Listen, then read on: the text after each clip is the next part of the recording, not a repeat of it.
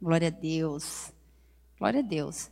Sabe o que eu acho mais engraçado, família, num culto online? É que a gente fica. Na né, primeira coisa que eu faria agora, tem alguém aqui nos visitando pela primeira vez? E, tipo, não tem ninguém, né? Então é meio estranho isso. Mas se tiver alguém online aí, conectado conosco pela primeira vez, levanta a mãozinha aí, fala a cidade que você está da onde você está conectado. Eu estou vendo aqui, ó, Cotia, estou conectada aqui. Daqui eu estou vendo, ah, estou vendo aqui, gente, eu mandei mensagem para as presbíteras, elas estão respondendo. Estou no Face, estou não sei aonde, isso aí. Glória a Deus. Glória a Deus, família. Se você está nos visitando, que essa palavra seja rema, que ela fale ao seu coração de uma forma profunda, em nome de Jesus, amém? E você pode mandar também uma mensagem lá no direct, ou no inbox também do Facebook, ou pode mandar no WhatsApp da igreja pedindo oração, pedindo, é, entrando em contato com a gente através dos destaques lá no Instagram.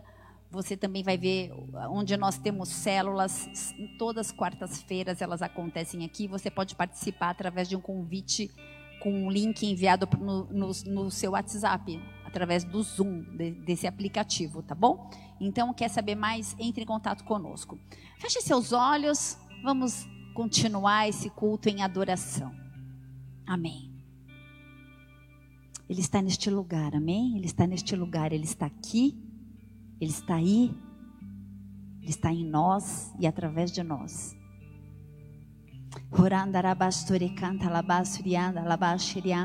Espírito Santo de Deus, nós queremos clamar por uma liberação do sobrenatural. Através da liberação da palavra, que seja uma noite profética, uma noite de restauração, uma noite de cura. Na verdade, eu quero clamar para que eu venha diminuir e o Senhor venha crescer, para que a palavra possa ter ser ungida nesse momento, Deus, em nome de Jesus.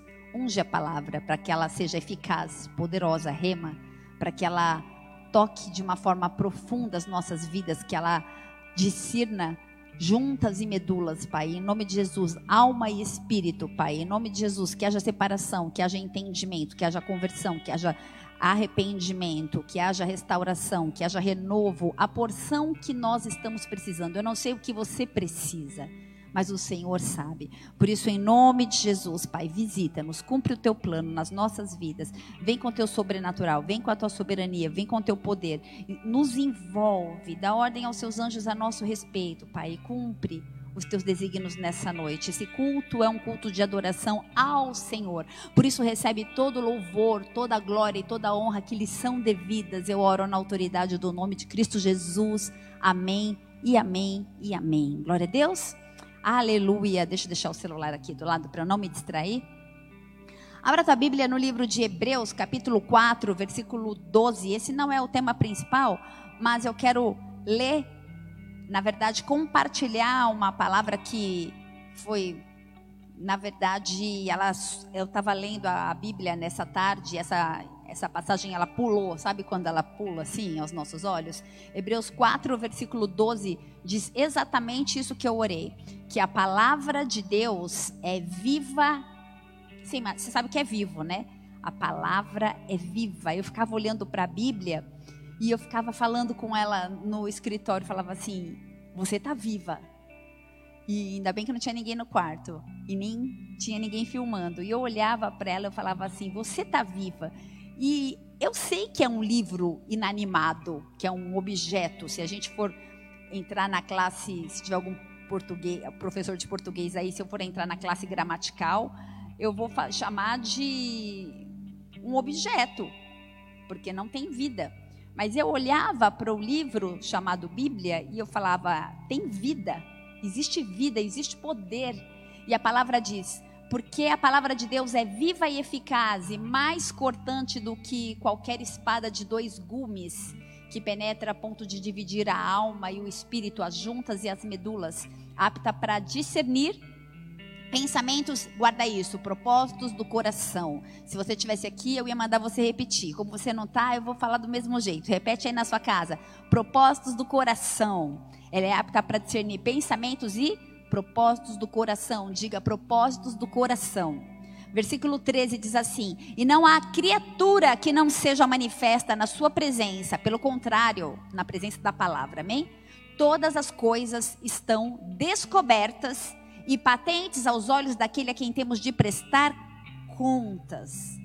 Porque um dia todos nós haveremos de prestar contas. Esse texto da carta de, Hebreus é um assunto muito sério, porque nada está oculto a Deus. O relacionamento com Deus é um relacionamento único. Tudo é conhecido por Deus. Ele discerne os corações, ele discerne os pensamentos. Sabe aqueles mais secretos, aquelas coisas que nós não falamos e só pensamos, ele sabe, ele conhece. Ele nos conhece mais do que ninguém. Na verdade, ele nos conhece mais do que a nós mesmos. Ele conhece todas as coisas. Diante dos homens, todas as nossas deformidades, elas podem ser maquiadas, né? Eu digo isso com autoridade, porque eu cheguei aqui na igreja bem rapidinho, atrasada, né? Num dia corrido lá em casa hoje. E aí eu cheguei, a primeira coisa que eu fiz foi olhar no espelho e fazer uma maquiagem, porque daí ninguém vai ver as ruguinhas. Dá uma maquiada, dá uma escondida. As deformações são escondidas, são maquiadas diante de homens. Mas diante de Deus, nada pode ser maquiado, amém? As meias verdades não são maquiadas, o sorriso amarelo muitas vezes até funciona. A gente consegue esconder as nossas mágoas, as nossas frustrações, as nossas decepções e até os nossos desânimos. A gente aprende com facilidade a dizer que estamos bem, quando na verdade nós não estamos bem. Nós estamos talvez vazios, nós aprendemos a dizer muito bem que nós estamos fortes, quando na verdade nós estamos fracos. Nós aprendemos a dizer muito bem que nós estamos em santidade, que nós somos santos, quando na verdade não é muito bem assim. Você está aí? Posso ouvir um amém? Deus sabe exatamente o que nós estamos sentindo. Não dá para enganar a Deus. Deus espera de nós transparência, Deus espera de nós sinceridade, Deus espera de nós que nos voltemos a Ele por iniciativa própria. Quando nós nos escondemos de Deus, nós criamos uma distância entre nós e o Pai. Nós criamos uma barreira, uma lacuna entre nós e o Pai. Então nós começamos a nos cansar de tudo, nós começamos a, no, a nos esgotar, muitas vezes emocionalmente e algumas vezes fisicamente a intensidade do nosso relacionamento e do nosso temor diminui. Parece aquele brinquedo que está acabando a pilha. Vai parando. De repente para, começa a falhar. Assim acontece comigo e com você.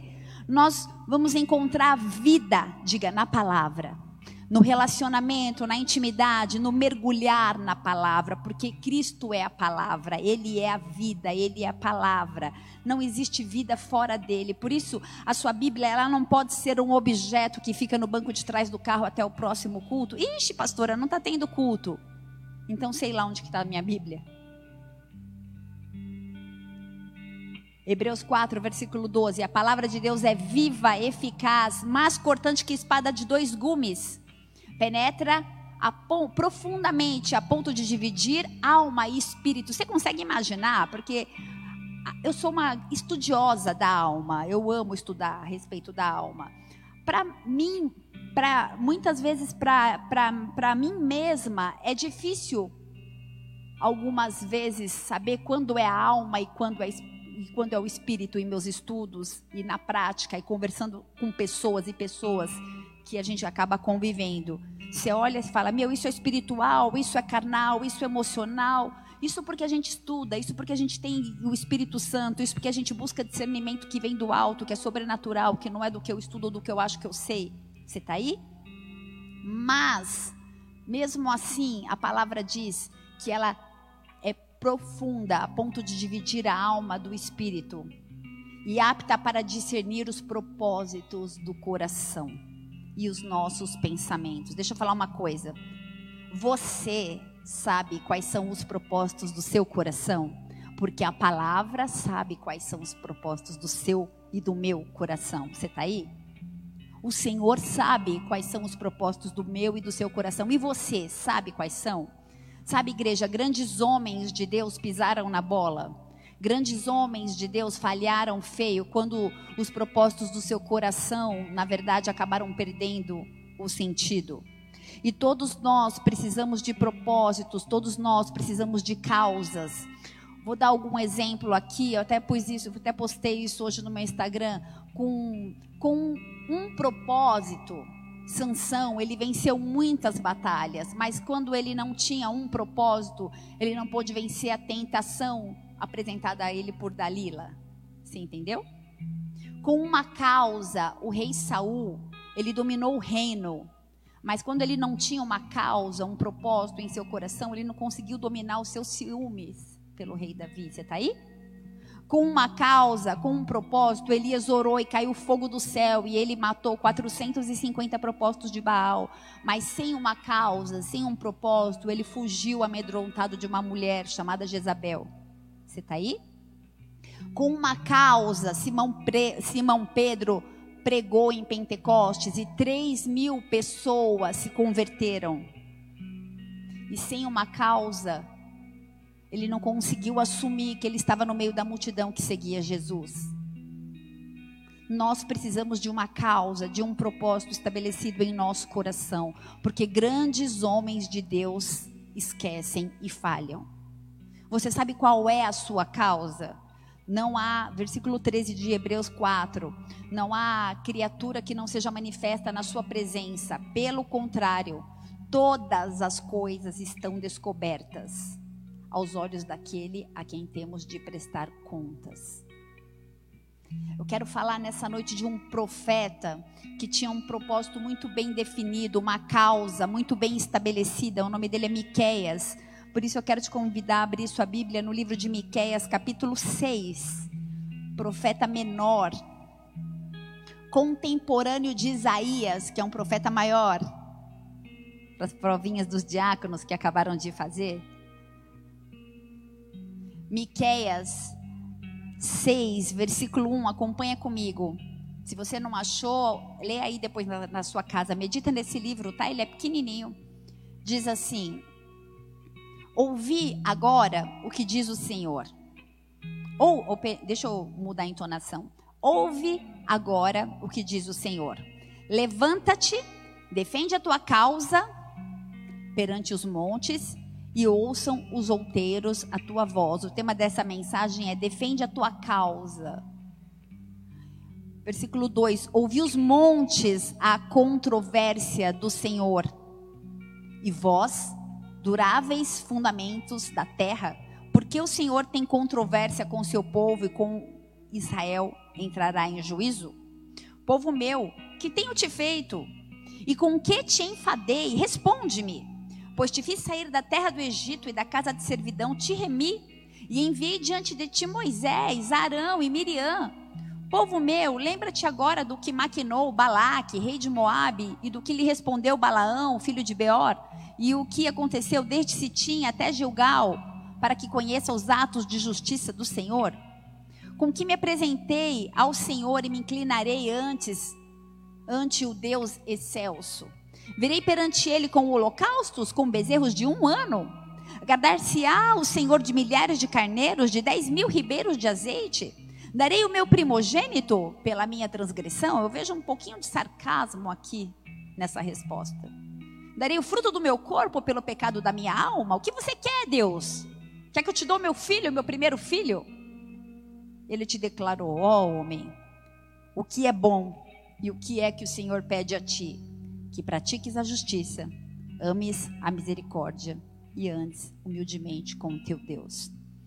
Pai, eu sei que nós já oramos, mas que essa palavra traga transformação para as nossas vidas, Pai. Nós não queremos nos apresentar diante da tua presença cheio de justiças próprias, de justiça própria e de fórmulas prontas para acusar e para talvez pleitear algo diante de ti. Nós somos criatura, o Senhor é o Criador, o Senhor é o Todo-Poderoso, o Senhor está no controle de todas as coisas, o Senhor está acima do bem e do mal.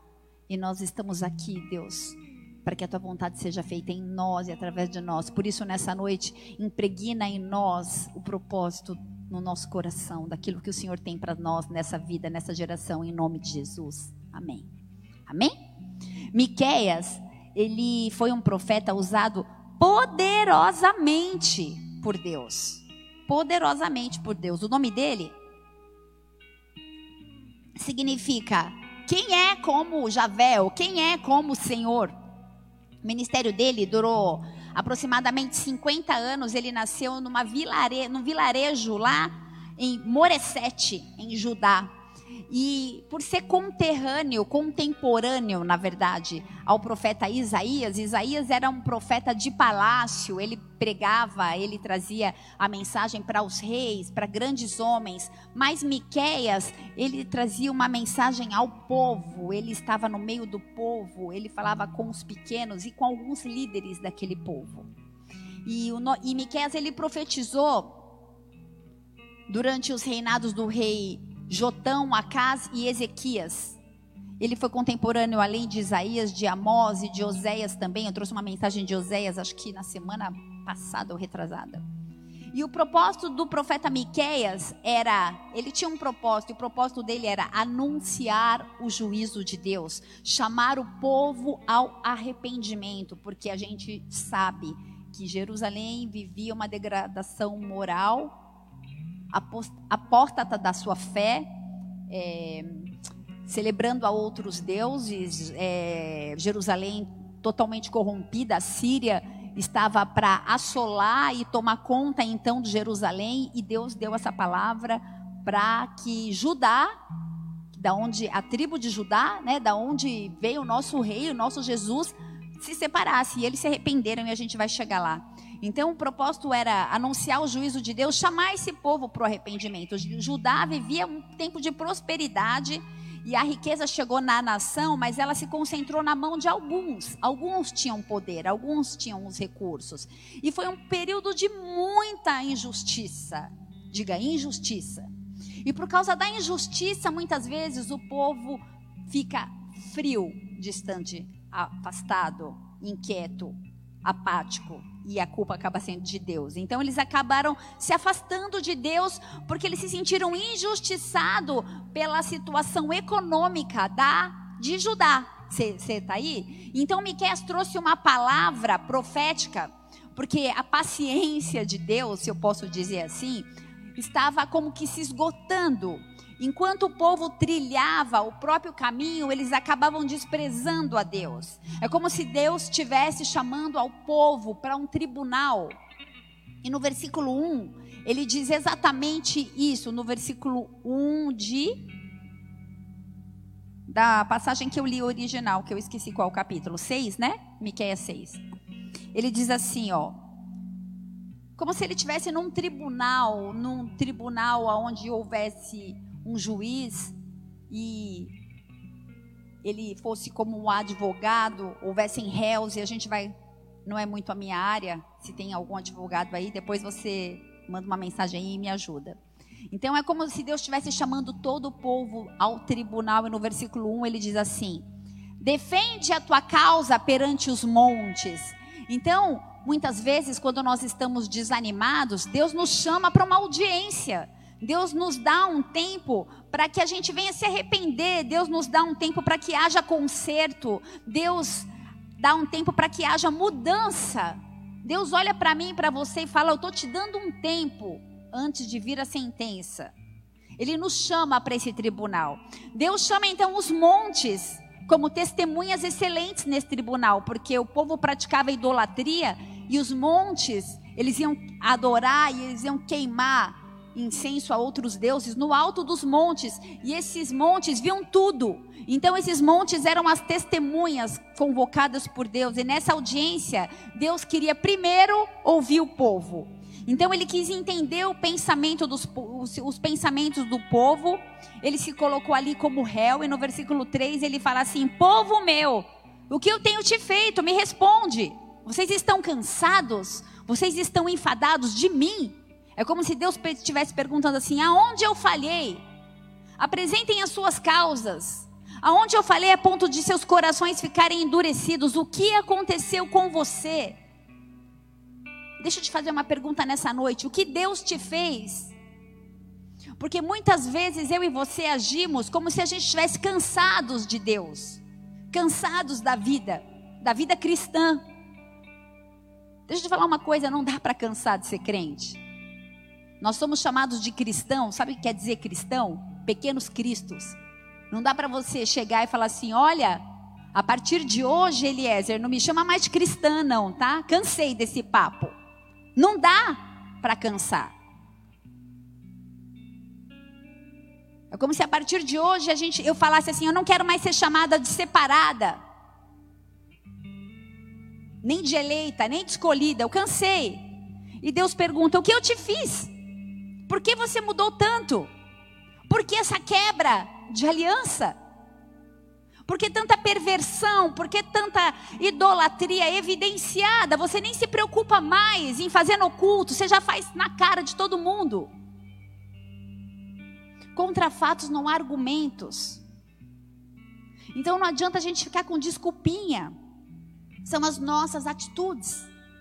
E a postura daquele povo não era mais a mesma. No versículo 2, a palavra controvérsia em hebraico é a mesma palavra usada para um processo litigioso. O contexto de Deus nessa passagem era totalmente de um tribunal, porque por causa da aliança de Deus com o povo, Deus tinha um litígio contra o povo, porque esse povo violou a aliança. Você está aí? Quantas vezes nós violamos a aliança com Deus e Deus tem litígio muitas vezes contra as nossas vidas. Então ele chamou os montes como testemunhas dessa transgressão para ouvir o caso. É como se o povo, ou seja, eu e você, em algum momento nos afastássemos de Deus. É como se o motivo fosse: ah, estou cansado, estou enfadado. O que você tem a dizer? pergunta o Senhor. No versículo 1 ele diz: Defende a tua causa. Eu estou te dando uma oportunidade. Essa é a noite que o Senhor fala para você. Eu estou te dando uma oportunidade. Talvez você se sinta injustiçado. Talvez você se sinta cansado. Eu não sei quais são os seus motivos. Eu não sei o que tem endurecido ou entristecido a sua mente, endurecido o teu coração. Deus está dizendo: apresente a sua causa, porque assim não dá para ficar. Deus não estava falando com neófitos, com um povo novo, ele estava falando com o povo de Jerusalém, com o povo da tribo de Judá, com o povo escolhido, com os adoradores. Ele falava com um povo que cuidava do templo. Eles sabiam o que tinha que fazer, eles tinham experiência na casa de Deus. Eles tinham experiência com Deus. Ei, você tem experiência com Deus? Ei, está cansado? No versículo 4, ele acabou refrescando a memória do povo. Ele falou assim: Olha, eu te fiz sair do deserto, do Egito. Eu te fiz sair da casa de servidão. Você era um escravo. Eu te remi. Ei, lembra do que eu já fiz? Você está cansado? Você está enfadado? Eu tenho culpa do quê? Pergunto, Senhor, essa noite para você. Deixa Deus refrescar a sua memória nessa noite. Começa a lembrar de tudo que Ele já fez por você e em você. Como? Tanto tempo caminhando com o Senhor. Tantos anos. E aí resolve escolher esse caminho? Você vai queimar mesmo incenso a outros deuses? Você vai usar mesmo esse tipo de linguajar? Você vai sair mesmo com as prostitutas cultuais? É isso que você escolheu mesmo para sua vida? Ei, eu estou te chamando para um tribunal, é noite de arrependimento. Como caminhando com tantos anos com o Senhor, com tantas experiências, como pode se corromper? Você já recebeu tantas bênçãos, você já viu tantos milagres, você já viveu tantos milagres, você já prosperou tanto, mas começou a gostar demais da prosperidade.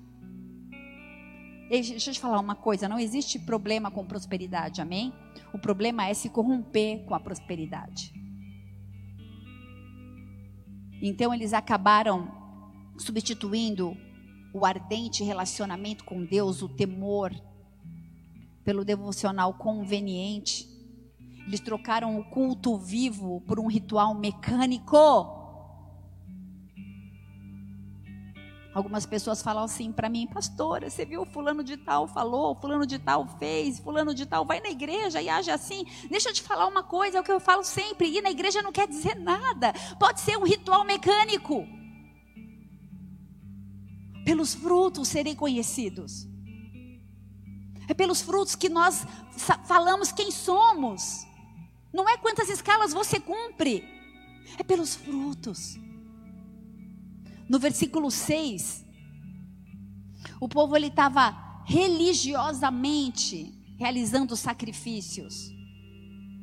Sacrifícios ao Senhor, na ilusão de que isso ia satisfazer as exigências de Deus. Como o Senhor quer que eu me apresente ao Senhor? Como o Senhor quer que eu me inclino diante do Deus Altíssimo? Eu sinto até um pouco de ironia. Apresentar-me-ei diante dele com holocaustos? Com bezerros novilhos de um aninho? Agradar-se-á o Senhor se eu levar mil carneiros?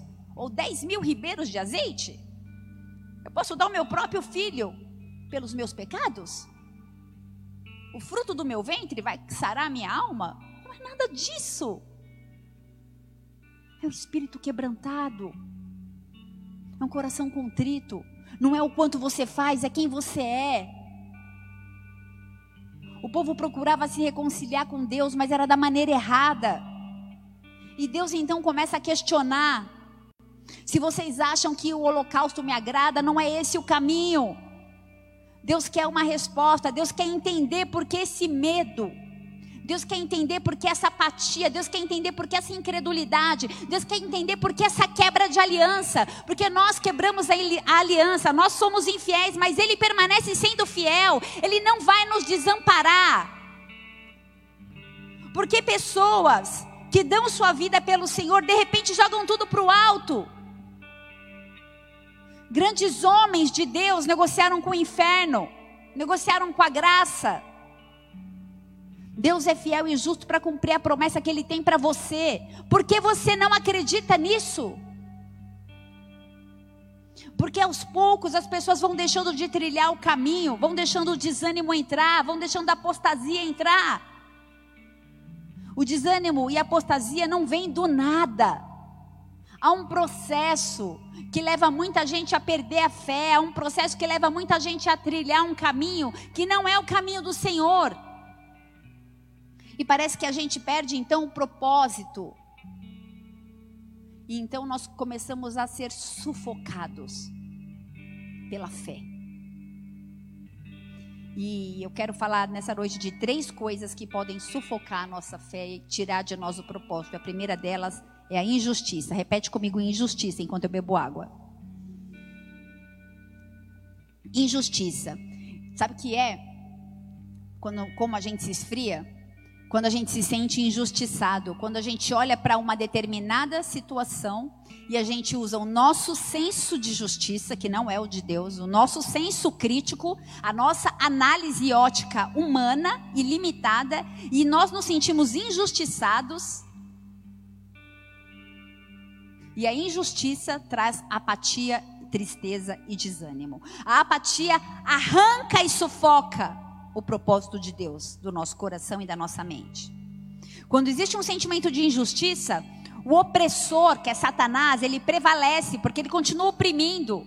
A injustiça ela incomoda, ela entristece. E parece que Deus não vai fazer nada, porque há um, uma sensação de impotência quando você se sente injustiçada. Sabe por que o injustiçado? Porque a justiça no, do homem não opera. A vontade de Deus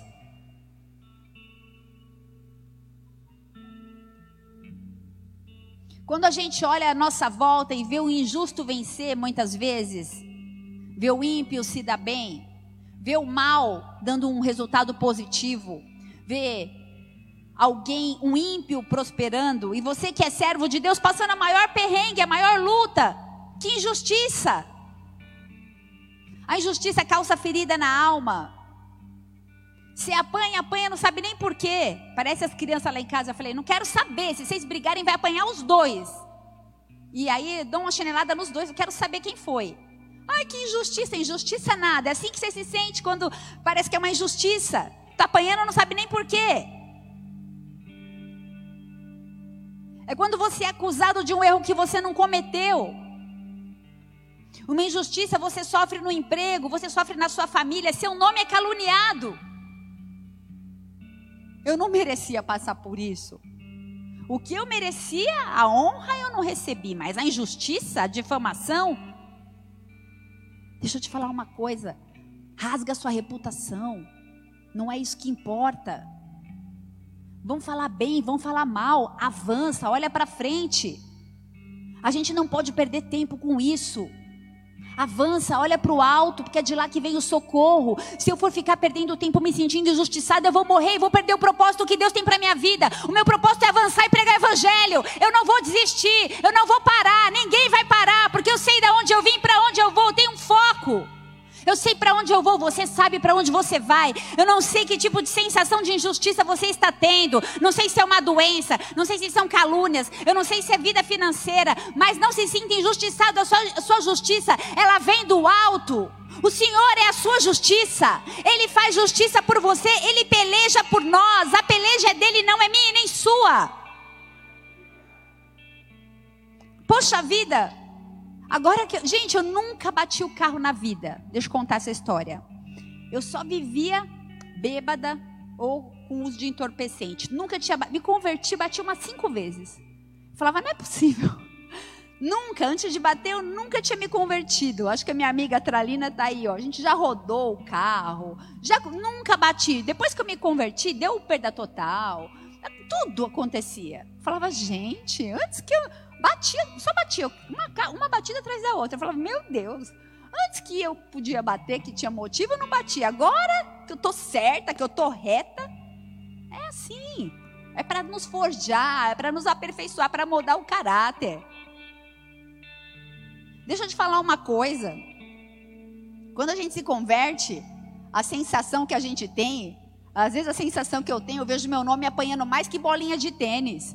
Deixa bater, eu vou fazer o quê? Você vai se deparar com pessoas que não concordam com você, com o que você fala, com o que você faz, que um dia te amam, um dia te odeiam. Parece que a sua alegria incomoda, parece que o seu avanço incomoda, mas você vai, vai, vai prosseguir. Olha para frente. Pessoas querem te usar como trampolim muitas vezes. Às vezes parece que você se converte e ganha um inimigo, mas é assim mesmo. Porque a ótica é de Deus. Deus vê a gente diferente. A ótica dele a gente não tem noção de como é. Não se importa com o que estão falando à tua direita e à sua esquerda. Anda. Desanima muitas vezes a injustiça. Ou se desanima, é difícil. Você quer fazer o seu melhor, mas parece que o mundo está puxando teu tapete. Diga injustiça. Quando a gente se sente injustiçado, o propósito de Deus ele é roubado do nosso coração. Dois, tempo. Um, injustiça. Dois, tempo. Há períodos na vida que parece que Deus perdeu o relógio. Há períodos na vida que parece que Deus perdeu o tempo. Você sabe que Ele te ama. Você tem certeza que Ele te ama, mas parece que Ele se esqueceu de você. As coisas não avançam, nada acontece, mas deixa eu te falar uma coisa, fica firme, porque a hora que a hora de Deus, a hora, que a hora que a hora de Deus chegar, é isso mesmo, a hora que a hora de Deus chegar, vai rolar, não é a minha hora e nem a sua, é a hora de Deus. Vai ser o maior estouro, vai ser o cumprimento do sonho, mas é na hora de Deus. O tempo do homem não é igual ao tempo de Deus. Nós vivemos no Cronos, Deus vive no Kairos. Kairos é de repente, de repente de Deus, de repente vem o sobrenatural, é de repente. Há um tempo de Deus para você. Se a gente fica preocupado demais com o tempo, a gente começa a fazer conta, a gente começa a ficar doente. E o propósito de Deus é roubado. Ah, nunca chegou a minha vez, não vou casar, já estou velho. Ah, nunca vou ter meu ministério. Ah, nunca vou ter essa promoção no meu trabalho. Ah, nunca vou ser visto. Ah, só murmuração porque não é no seu tempo, é um processo e o processo é de Deus. Você acha que o diabo esqueceu do propósito dele, que é matar, roubar e destruir? Não esqueceu. Você está aí sozinho, no, solteiro, esperando no Senhor. Sabe o que o Satanás faz? Arracha, acha o teu par, teu número lá no mundão. Porque ele quer matar, roubar e destruir. Você vai olhar e vai falar assim: e não é que é meu par mesmo, mas não é crente, né? Aí, aí eu acho que dá para dar uma lapidada. Quando você vê, você tá lá com ele, lá fora, ou com ela, sei lá. Ah, Jesus, um dia eu volto. Eu preciso casar primeiro, né? O silêncio de Deus vem para provar nossa confiança, nossa fé. A palavra de Deus não volta vazia, ele é fiel e justo para cumprir o que ele prometeu. Ele prometeu sobre a sua vida, ele vai cumprir, o tempo é dele. Amém? O tempo é dele. Um, injustiça. Dois, tempo. Três, perdas e decepções. As perdas e as decepções paralisam e confundem o propósito. A decepção vem quando aquela cura que a gente tanto espera não vem. Você está querendo engravidar e você fala, Deus, abre minha madre, abre minha madre. Passa um, passa dois, passa três, passa cinco, passa dez anos e parece que Deus não está te ouvindo. E você está decepcionado com Deus, decepcionada com Deus. E você perde o senso de propósito estabelecido por Deus na sua vida. Parece que é um sorteio e que Deus não te contemplou.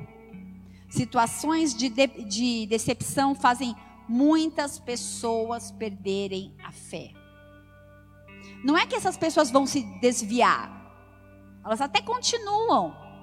Mas elas permitem que a tristeza penetre no coração. Aí se sentem angustiado, confuso, amargurado.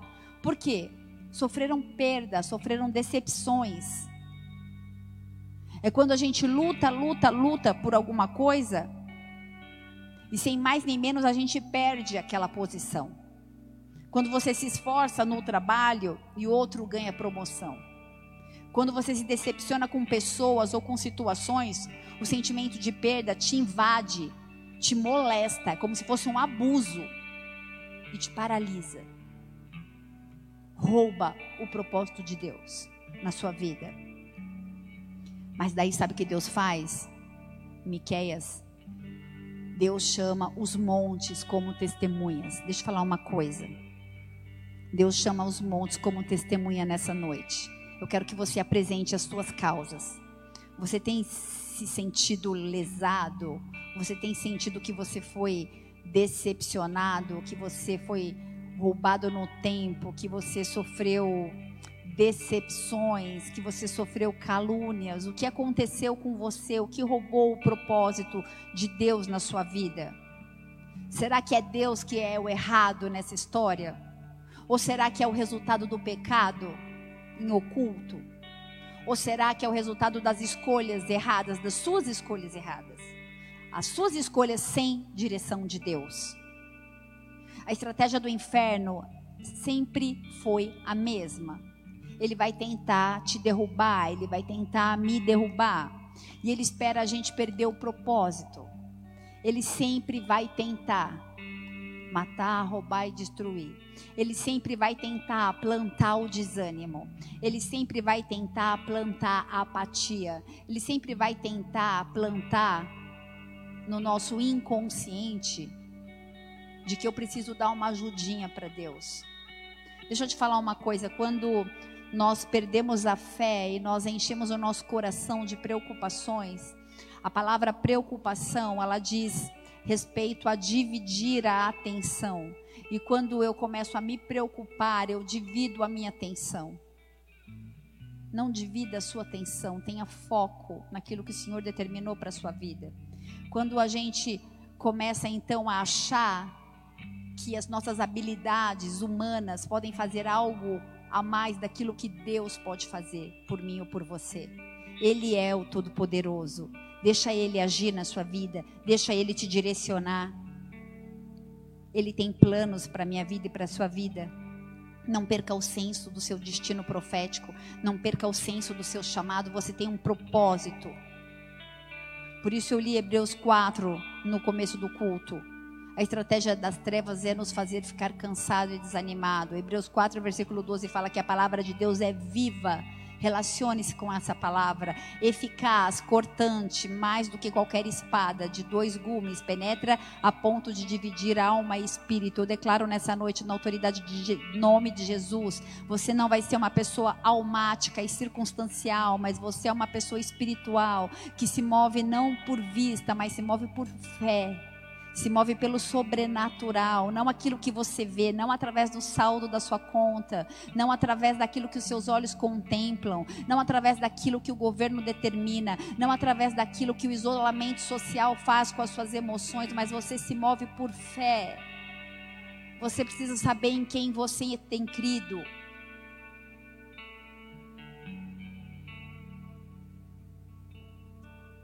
Palavra apta para discernir pensamentos e propósitos do coração. A palavra de Deus é viva e eficaz, não se afaste dessa palavra. Ela penetra, ela divide. As suas emoções não podem falar mais alto do que os seus do que o teu propósito. Não tenha medo, você tem um advogado a seu favor. Eu vou repetir isso, você tem um advogado a seu favor. Você tem um advogado a seu favor e ele pagou um preço tão grande pela tua causa, uma causa que já foi ganha, um preço de sangue. É só você tomar posse. Não quebre a aliança. Sabe como acaba esse tribunal de Deus? Entre Deus, os montes e o povo.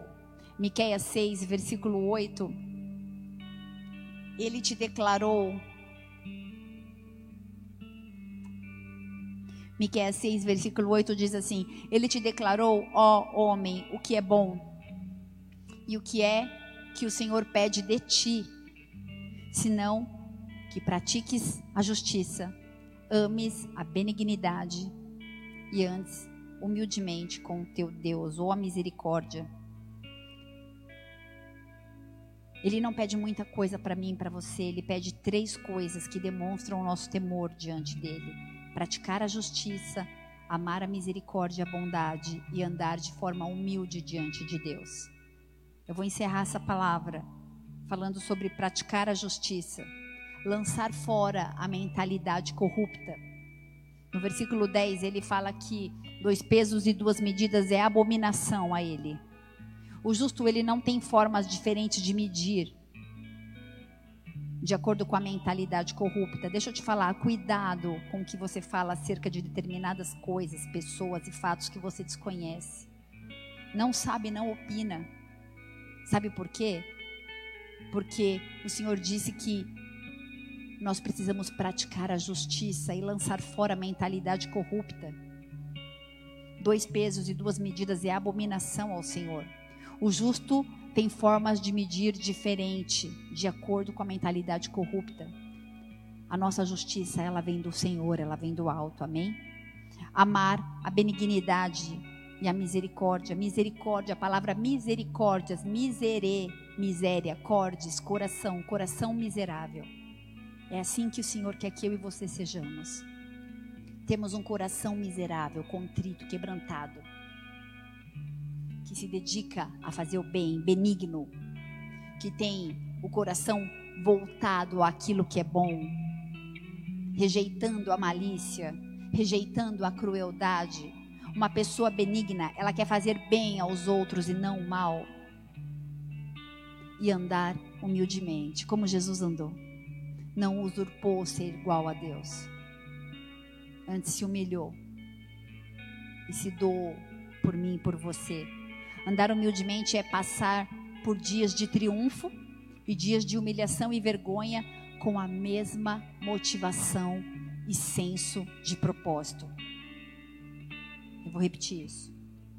Andar humildemente é passar pelos dias de triunfo e de, humilha de humilhação e de vergonha com a mesma motivação e senso de propósito.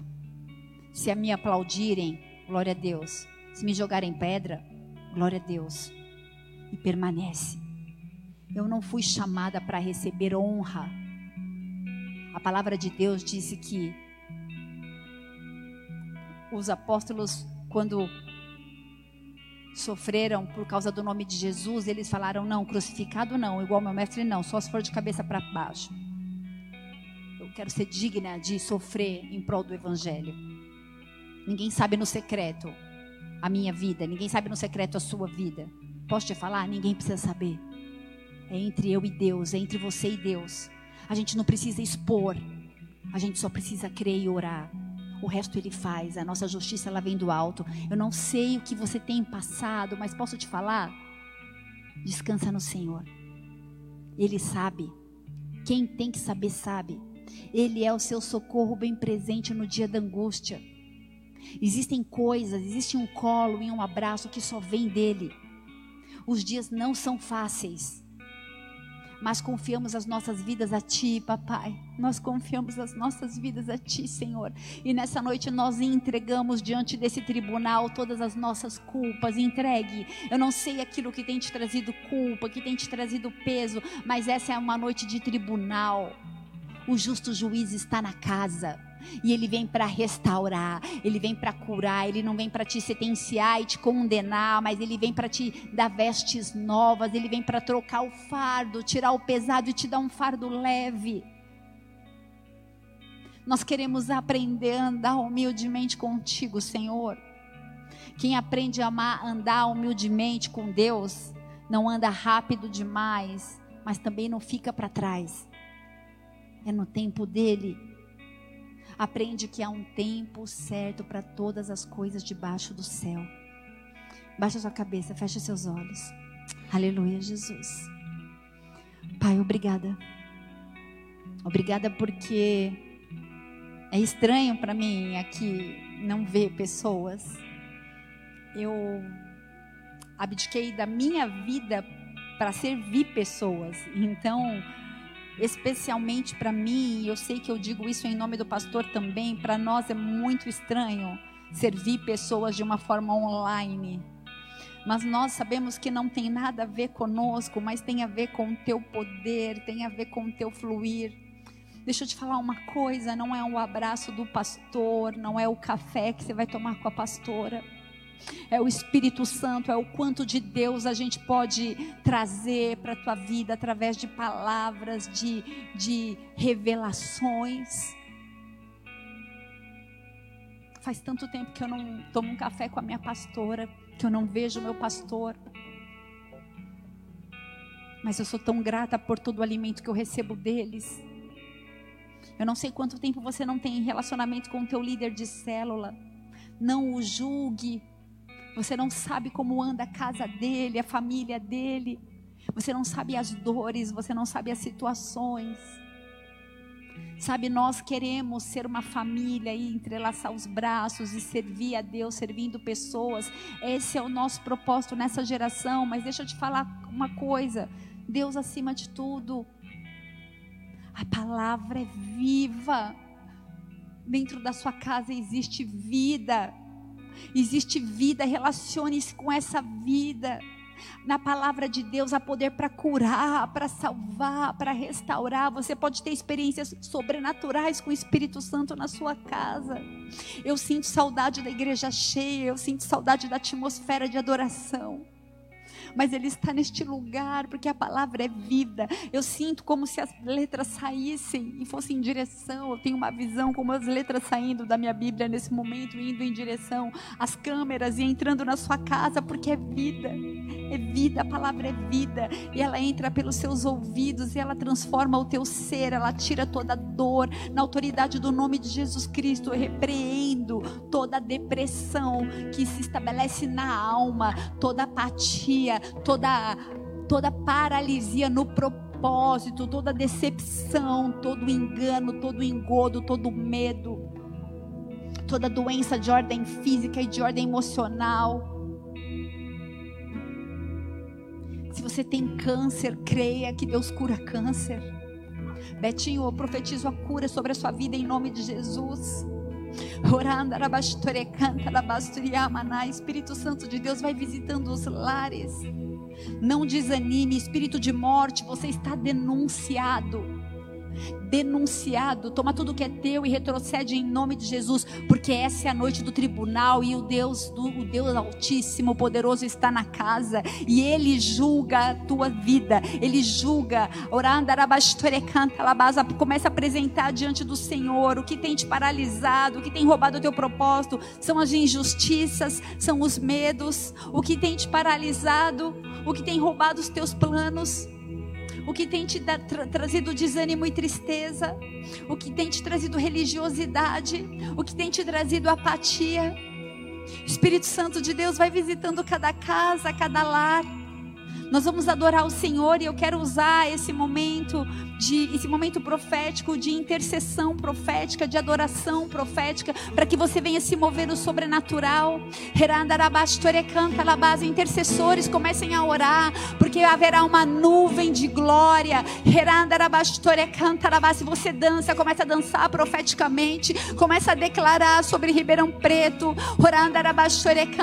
Assim como o profeta Miqueias declarava para um povo que servia no templo, era o povo de Judá, era a tribo de Judá, eles sabiam como tudo funcionava. Eles adoravam outros deuses. Havia prostituição no meio da igreja, havia mentira. Em nome de Jesus, toda mentira caia por terra, toda falta de temor sobre esse altar. Em nome de Jesus, que haja restauração e temor, que haja verdade, que haja renúncia e que haja conserto. Porque o Senhor vem não para acusar, mas Ele vem para restaurar e para te dar vida. E para te dar vida, vida em abundância. Vamos adorar. Aleluia. Permaneça em espírito de adoração e de intercessão na sua casa. O Senhor vai começar a trazer na sua mente os milagres que Ele já fez, mas virão novos.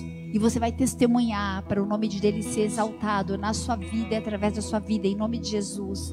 Amém? Eis que é chegado um novo tempo. Mas deixa eu te falar uma coisa: a estratégia de Satanás ela permanece a mesma: matar, roubar e destruir mas Jesus veio para trazer vida e vida e abundância.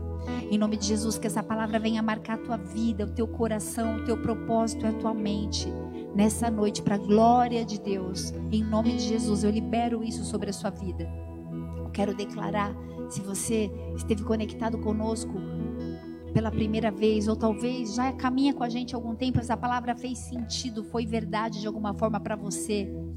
Repete essa oração comigo, diga Pai. Pai. Nessa noite. Nessa noite. Eu quero declarar. Eu quero declarar. Que eu reconheço Jesus Cristo. Que eu reconheço Jesus Cristo. Como meu único. Como meu único. E suficiente. E suficiente. Senhor e Salvador. Senhor e Salvador. Meu advogado fiel. Meu advogado fiel. E justo. E justo. Que pleiteia. Que pleiteia. Diante do Senhor. Diante do Senhor. E eu declaro. E eu declaro. Rasga toda escrita de, de dívida. Rasga toda escrita de dívida. Escreve o meu nome. Escreve o meu nome. No livro da vida. No livro da vida. Muda minha história. Muda a minha história. Marca a minha história. Marca a minha em história. Em nome de Jesus. Em nome de Jesus. Amém e amém, amém e amém. Eu declaro em nome de Jesus um tempo novo sobre a sua vida.